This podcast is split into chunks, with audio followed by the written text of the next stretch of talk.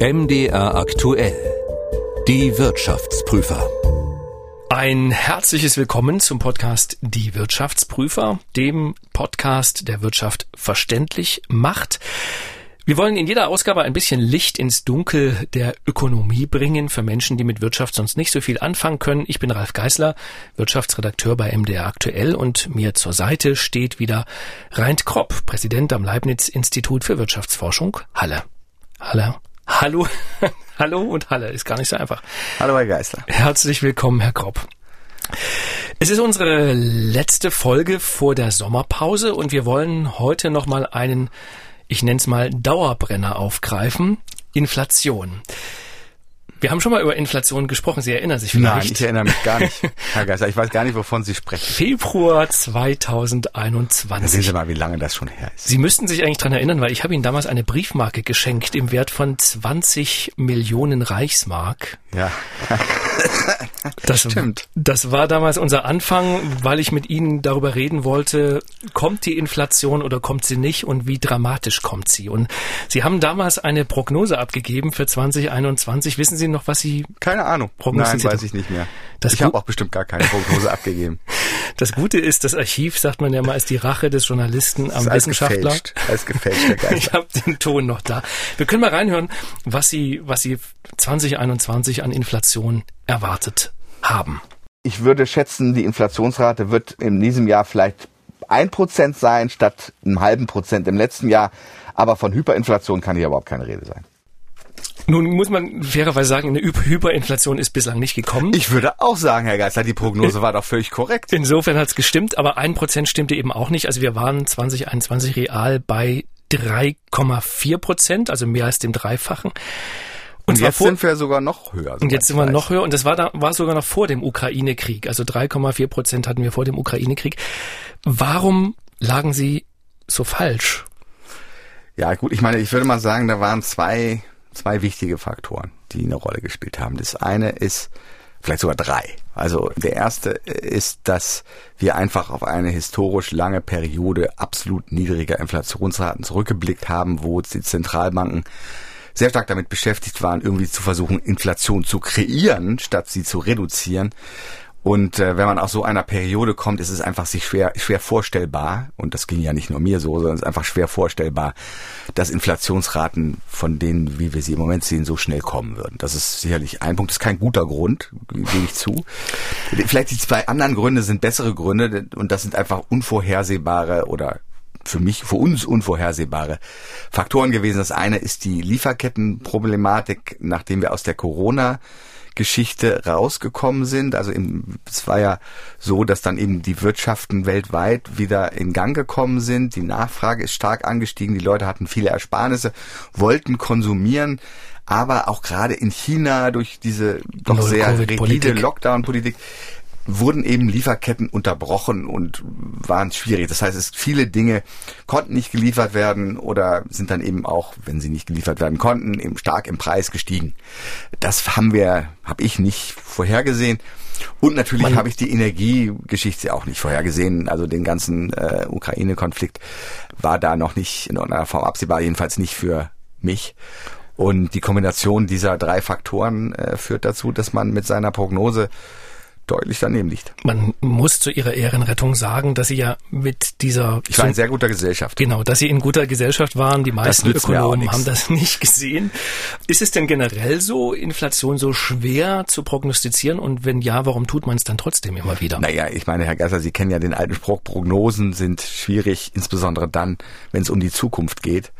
Prognosen sind allgemein schwierig, nicht nur von Inflation, sondern von allen ökonomischen Variablen. Es gibt eben immer wieder unvorhergesehene Schocks, wie wir das nennen als Ökonom, also irgendwelche Faktoren wie Ukraine-Krieg, wie Lieferkettenproblematik, die man nicht auf der Liste hat. Und ähm, solche Faktoren können dann dazu führen, dass man komplett daneben liegt bei einer Prognose.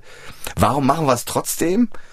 Naja, es gibt eine große Nachfrage nach Prognosen. Also ähm, von Journalisten, die äh, immer wieder fragen. Sie wollen irgendwas wissen und die Politik will irgendwas wissen. Tatsächlich sogar Unternehmen wollen irgendwas wissen. Also irgendeine Prognose, selbst eine schlechte Prognose, ist immer noch besser als gar keine Prognose.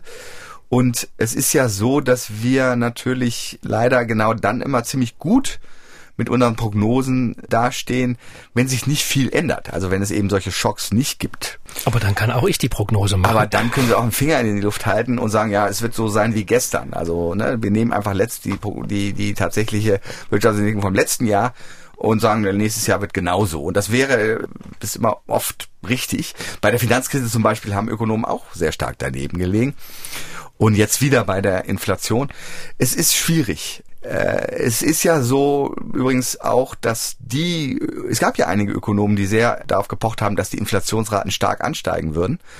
Ich will jetzt keine Namen nennen. Die haben das aber erstens schon fünf Jahre bevor es dann soweit war gesagt auch nicht so gut. Also in der Hoffnung, äh, irgendwann wird es schon eintreten. Und das heißt, irgendwann tritt es dann ein, wenn man es nur oft genug sagt. Und zweitens haben sie es auch gesagt aus den falschen Gründen. Also sie haben nicht gesagt, oh, wir haben ein Problem mit Lieferketten, wenn wir aus der Corona-Krise kommen, oh oder oh, Russland wird in der Ukraine einmarschieren und deswegen steigen Energiepreise und deswegen haben wir Inflation, sondern sie haben gesagt, die Geldmenge ist zu hoch oder solche Faktoren, die am Ende in der gegenwärtigen Inflationsentwicklung überhaupt keine Rolle spielen. Kommen wir gleich drauf. Inflation ist ja nicht gleich Inflation. Es gab immer die Befürchtung, wenn die EZB die Geldmenge erhöht, immer mehr Euro im Umlauf kommen, dann wird es zu einer Inflation kommen. Das ist tatsächlich bislang, zumindest in den letzten Jahren, nicht passiert.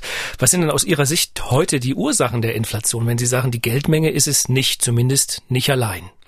Ja gut, ich meine, am Ende gibt's eine nachfragegetriebene Inflation. Also ne, die Leute haben zu viel Geld in Anführungsstrichen und versuchen es verzweifelt auszugeben für irgendwas. Das führt dazu, dass die Preise steigen. Das ist so das, was man vielleicht als klassisch, als Inflation so in der Öffentlichkeit sieht.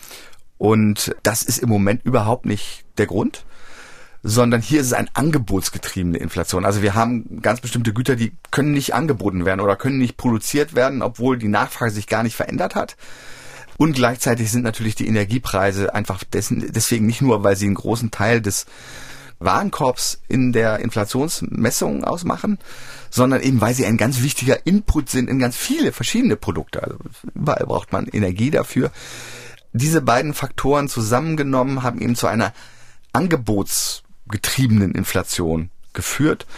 Und das ist etwas, was wir selten haben. Also jedenfalls waren die Inflationsraten im zum Beispiel in den 70er, 80er Jahren auch ein bisschen anders. Da ging es zwar auch um Energie, aber es ist so ein bisschen, gerade die Lieferkettenproblematik ist etwas, was sehr überraschend gekommen ist für viele Ökonomen. Und spielt die Geldmenge, die ja tatsächlich im Euroraum gewachsen ist, drastisch in den letzten Jahren aus Ihrer Sicht jetzt gar keine Rolle oder hat die das, was jetzt passiert, eben doch irgendwie ein bisschen mit vorbereitet und wir hätten die Inflation möglicherweise nicht so stark, wenn die EZB schon früher gesagt hätte, wir machen eine andere Politik? Ich denke nicht. Ich denke nicht, dass die gegenwärtige Inflationsdynamik viel mit der Geldmenge zu tun hat. Das heißt übrigens nicht, dass die EZB nicht möglicherweise hätte früher reagieren können.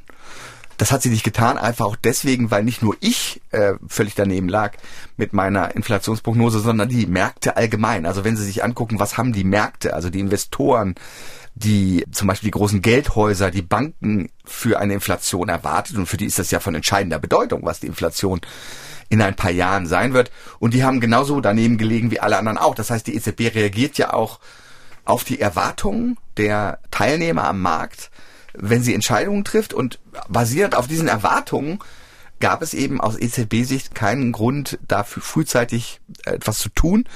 Im Nachhinein vielleicht falsch. Wie besorgniserregend ist die Inflation momentan aus Ihrer Sicht? Ich würde mal sagen, die, die beruhigende Nachricht ist, dass zumindest die Lieferkettenproblematik über die nächsten ein, zwei Jahre deutlich an Bedeutung abnehmen sollte. Es wäre sehr überraschend, wenn diese Probleme nicht gelöst werden. Also mittelfristig können eben neue LKWs gebaut werden, können neue Schiffe in Betrieb genommen werden, Fabriken werden nicht mehr durch Lockdown vom Markt abgeschottet. Das heißt, es ist zu erwarten, dass diese Problematik weggeht und damit Preise eben auch fallen. Energie ist ein bisschen schwieriger. Das hängt natürlich davon ab, was man glaubt, wie lange dieser äh, Konflikt in der Ukraine noch dauern wird. Da ist Ihre Vermutung genauso gut wie meine. Ich habe keine Ahnung. Aber auch da ist es eher so, dass ich glaube, dass inzwischen eben ein Energieboykott ein Gasboykott, Ölboykott schon in den Preisen drin ist und dass wir dann tatsächlich, wenn wir es tatsächlich machen, absurderweise sehen können, dass die Preise auch wieder fallen werden. Also äh, beide Faktoren können dazu führen, dass wir auch relativ schnell wieder auf niedrigere Inflationsraten kommen. Aber äh, es ist natürlich, ich habe jetzt keine Lust, dass Sie mir in einem Jahr hier wieder meine Zitate vorspielen. Ich werde jetzt mich sehr vorsichtig äußern, Herr Geisler. Deswegen rechnet zum Beispiel auch die EZB damit eben, dass wir äh, im nächsten Jahr zum Beispiel doch wieder auf die drei, vier Prozent kommen und im übernächsten wahrscheinlich mehr oder minder bei dem Inflationsziel von zwei Prozent sind, weil es eben eigentlich temporäre Faktoren sind, die sich dann auch selbst wieder lösen, wenn eben Energiepreise fallen, wenn Lieferketten wieder funktionieren.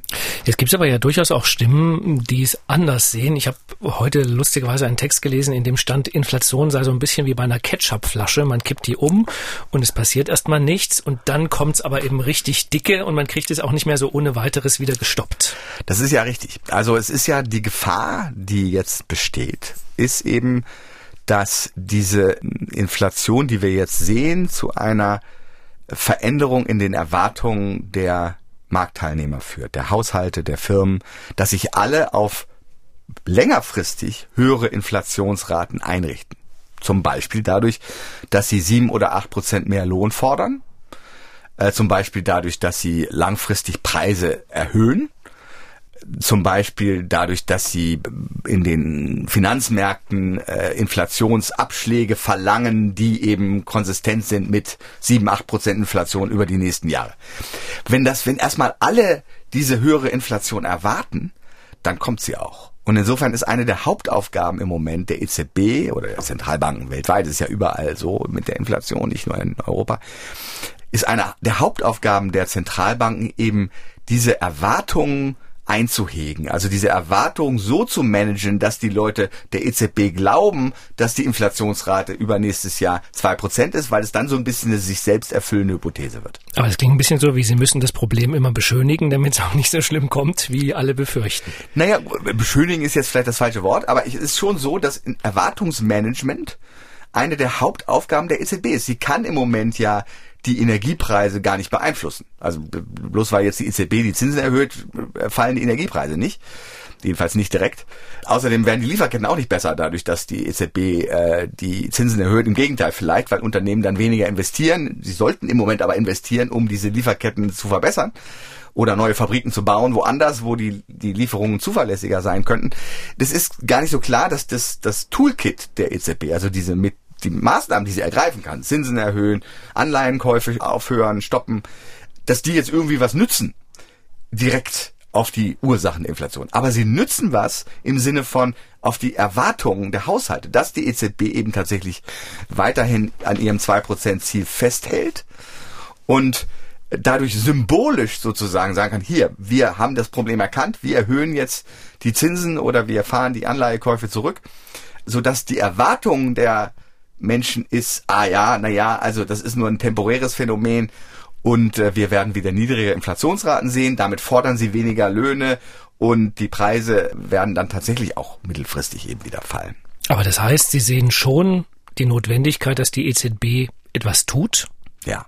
Ich sehe tatsächlich die Notwendigkeit, dass die EZB etwas tut. Und sehen Sie auch die Notwendigkeit, dass die EZB die Zinsen erhöht? Weil die laienhafte Vorstellung, sage ich jetzt mal, ist ja, wenn es mehr Zinsen gibt, dann wird wieder mehr Geld bei den Banken geparkt und vielleicht nicht mehr so viel ausgegeben und dadurch wird die Nachfrage geringer und dann wird die Inflation gebremst. Das ist ein Mechanismus. Es gibt noch den Mechanismus über die Investitionen der Unternehmen. Also wenn die Zinsen höher sind, dann ist es teurer für Unternehmen, sich Geld zu leihen. Und äh, wenn sie sich weniger Geld leihen können, investieren sie weniger, weniger Nachfrage und so weiter. Der gleiche Mechanismus, das funktioniert über beide äh, Kanäle, sowohl bei den Unternehmen als auch bei den Haushalten. Ja, das ist sicher so. Im Moment ist es natürlich sowieso so, dass Kaufkraft verloren geht. Wir sollten das nicht unterschätzen. Also wir reden ja, wenn wir über diese Energie, insbesondere Energieproblematik reden, reden wir, wir ja von diesen hohen Energiekosten, die Leute tatsächlich ans Existenzminimum bringen. Das heißt, sie können ihr Geld nicht für was anderes ausgeben. Auch, das heißt, dieser Energieschock hat tatsächlich ein bisschen selbstkorrigierenden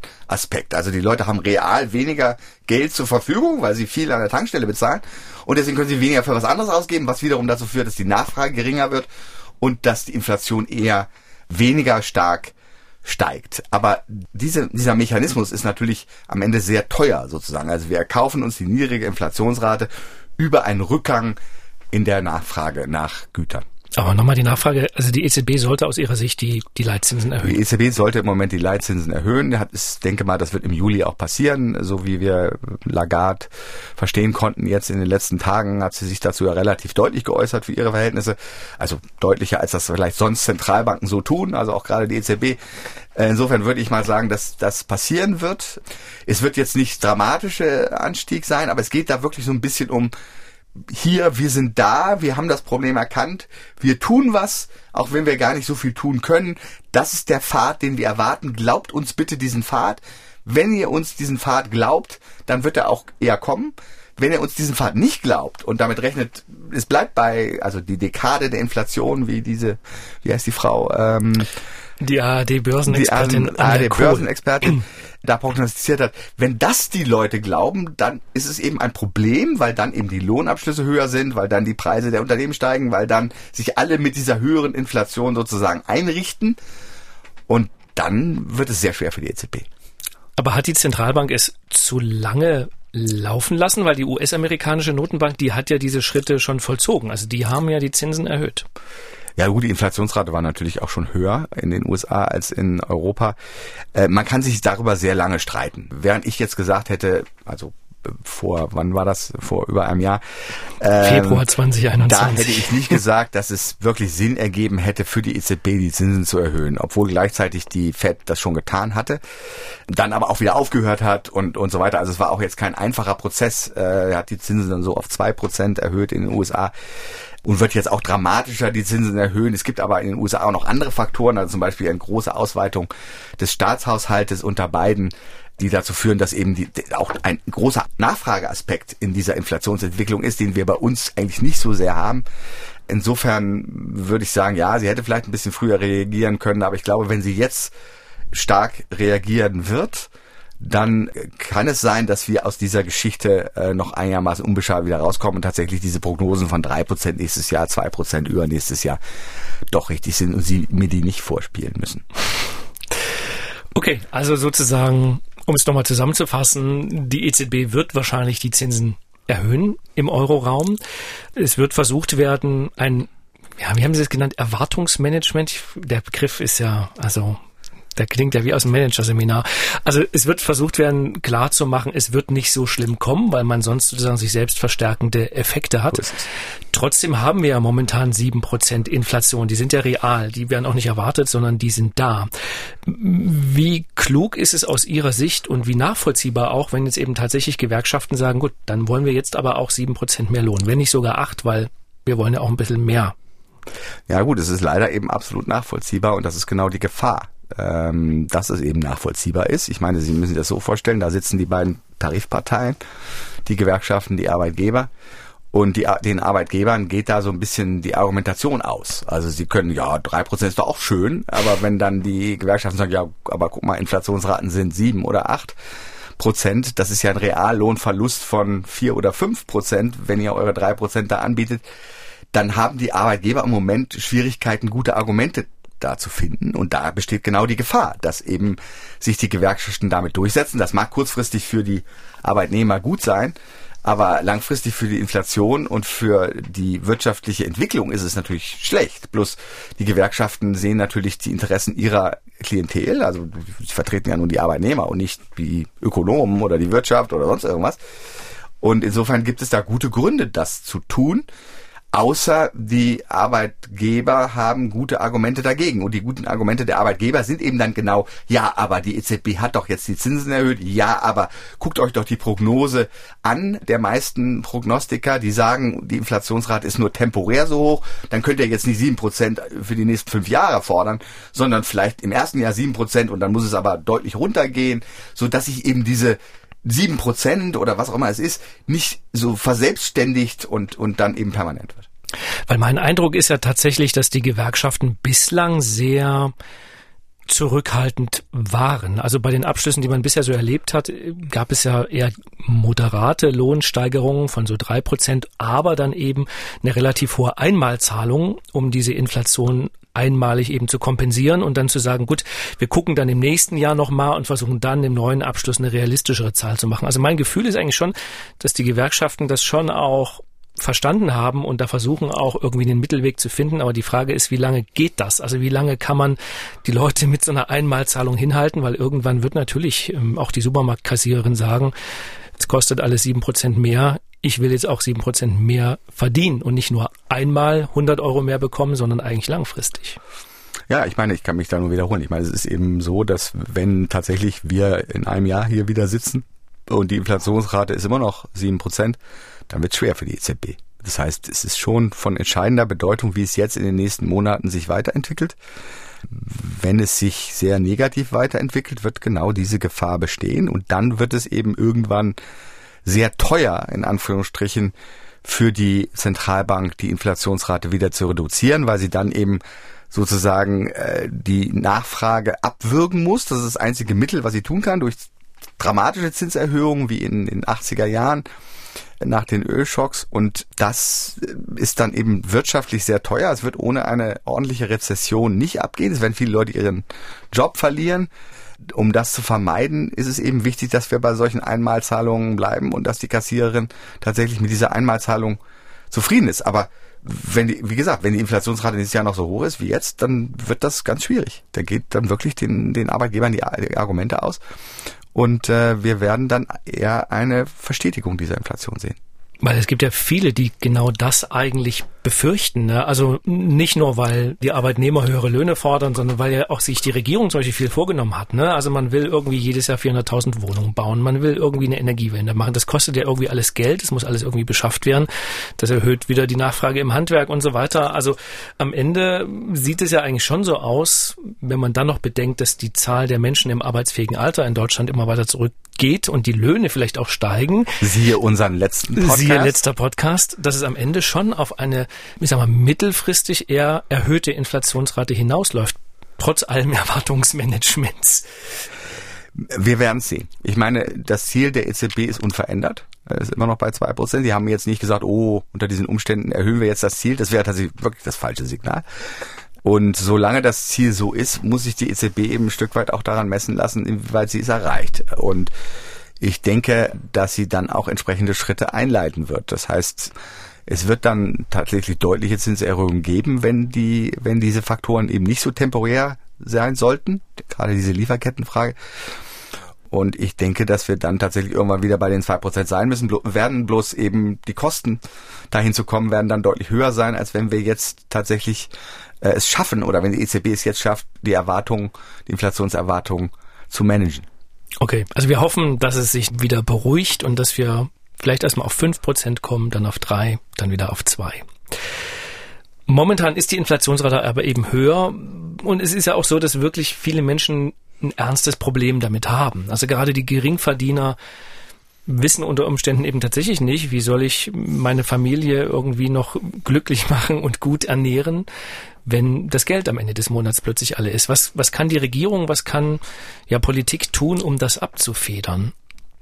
Na, sie tut ja ein paar Sachen, aber ich meine, äh, die Frage ist, wie zielgerichtet tut sie das? Also äh, es ist schon so, dass es klar ist, dass gerade bei wirklich niedrigen Einkommen es gut wäre, einen temporären Zuschlag zu Hartz IV oder irgendwelche Einmalzahlungen, die zumindest zum Teil diese höheren Energiekosten ausgleichen, zu zahlen. Wichtig ist es dabei, die Gießkanne zu vermeiden. Das heißt also, genau die Maßnahmen, die jetzt zum Teil beschlossen wurden, nämlich eine Senkung der Steuer auf Benzin, das, das kommt allen zugute, auch denen, die es vielleicht gar nicht so nötig haben. Und das ist eben nicht zielgerichtet. Das heißt, wir verschwenden sehr viel Geld. Und gleichzeitig ist es auch immer so, dass wir die Leute nicht vollständig kompensieren sollten. Also ganz sicher nicht die mittleren oder höheren Einkommen vollständig kompensieren sollten, einfach um die Anreize weiterhin zu haben, dass sie auch weniger konsumieren. Das ist ja ein wichtiger Teil der Reaktion auf höhere Energiepreise, dass Leute eben weniger Auto fahren und auch sonst vielleicht etwas sparsamer umgehen mit der Energie. Und das wollen wir erhalten. Und wenn wir die Leute vollständig kompensieren, dann haben sie gar keinen Anreiz, das zu tun. Und das ist deswegen so wichtig. Und ich habe manchmal den Eindruck, dass es in der Politik nicht so gut verstanden wird. Also wichtig ist weiterhin, dass dieses Preissignal, dieser hohe Preis für Benzin, eben dazu führt, dass Leute auch immer weniger Auto fahren. Das ist ganz wichtig. Das sollte so sein. Und da besteht ein bisschen die Gefahr, dass wir da falsch und überreagieren und durch die Gießkannenprinzip eben auch Leute kompensieren, die überhaupt nicht kompensieren werden sollten. So ähnlich ist es ja auch mit der EEG-Umlage. Ne? Also im Juli wird Richtig. die Umlage auf das, äh, davon profitieren aber alle Leute und, und, nicht nur ja. die, die es wirklich nötig haben. Und damit ist es nicht zielgerichtet und damit kostet es den Staat sehr viel mehr Geld, als eigentlich nötig wäre. Oder umgekehrt ausgedrückt, mit demselben Geld könnte man die niedrigen Einkommen viel besser kompensieren oder viel mehr kompensieren, als man das jetzt kann, ohne den Haushalt zu gefährden. Aber was könnte da eine konkrete Maßnahme sein? Naja, also wie gesagt, Einmalzahlungen an Niedrigeinkommen. Wir wissen ja, wer nun wenig verdient. Wir haben ja die Steuererklärung im Finanzamt und so weiter. Äh, da, da würde, würde ich ansetzen, äh, nicht über Steuersenkungen, wo alle am Ende was davon haben. Jetzt macht die Inflation ja nicht nur alles teurer, sondern sie entwertet auch das Vermögen. Viele legen was zurück fürs Alter, kriegen gerade keine Zinsen. An den Aktienmärkten sieht es auch nicht so richtig gut aus. Was bedeutet das mittelfristig? Ich meine, das ist, das ist äh, so, dass natürlich hohe Inflationsraten denen zugutekommen, die sich Geld leihen und denen schaden, die ihr Geld anlegen. Gerade unerwartet hohe Inflationsraten wie im Moment. Also wie gesagt, wir sind ja tatsächlich unerwartet hoch.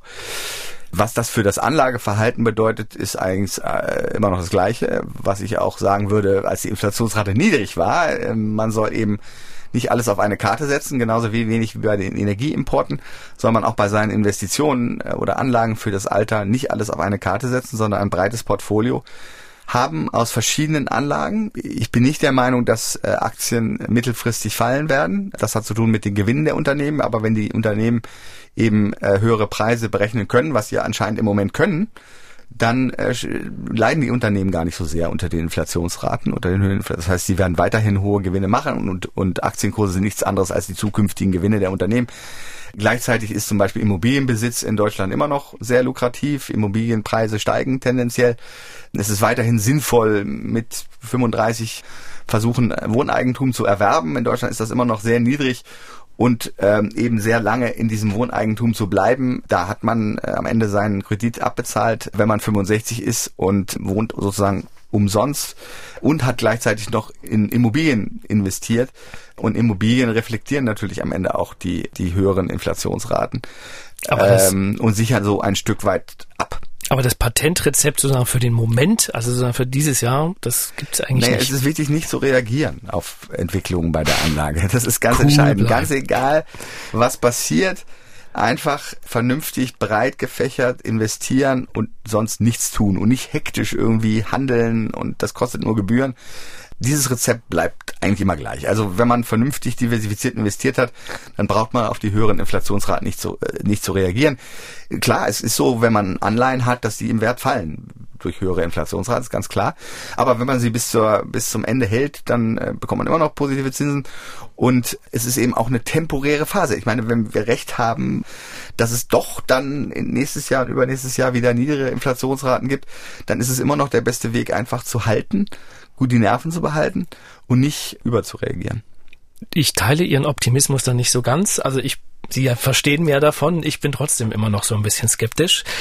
Also zum einen, wir haben Investitionsprogramme, wir wollen in Klimaschutz investieren, wir wollen ganz viele Wohnungen bauen und dann denke ich immer, wenn die Nachfrage so hoch wird nach vielen Dingen, wie soll die Inflationsrate da wirklich real wieder runtergehen? Aber naja, gut, das hängt davon ab, ob wir dann eben auch bestimmte Produkte produzieren können in größeren Mengen und ich denke, dass sich da diese Nachfrage auch das Angebot schaffen wird. Ich meine, im Moment ist ja wirklich das Problem das Angebot, nicht so sehr die Nachfrage. Und ich glaube, wenn wir diese Lieferkettenproblematiken in, in den Griff bekommen, wenn eben China aufhört, da ganze Städte abzuschließen und, und, und dicht zu machen, ich glaube, dass dann eben Preise für viele Güter auch sehr schnell wieder fallen würden.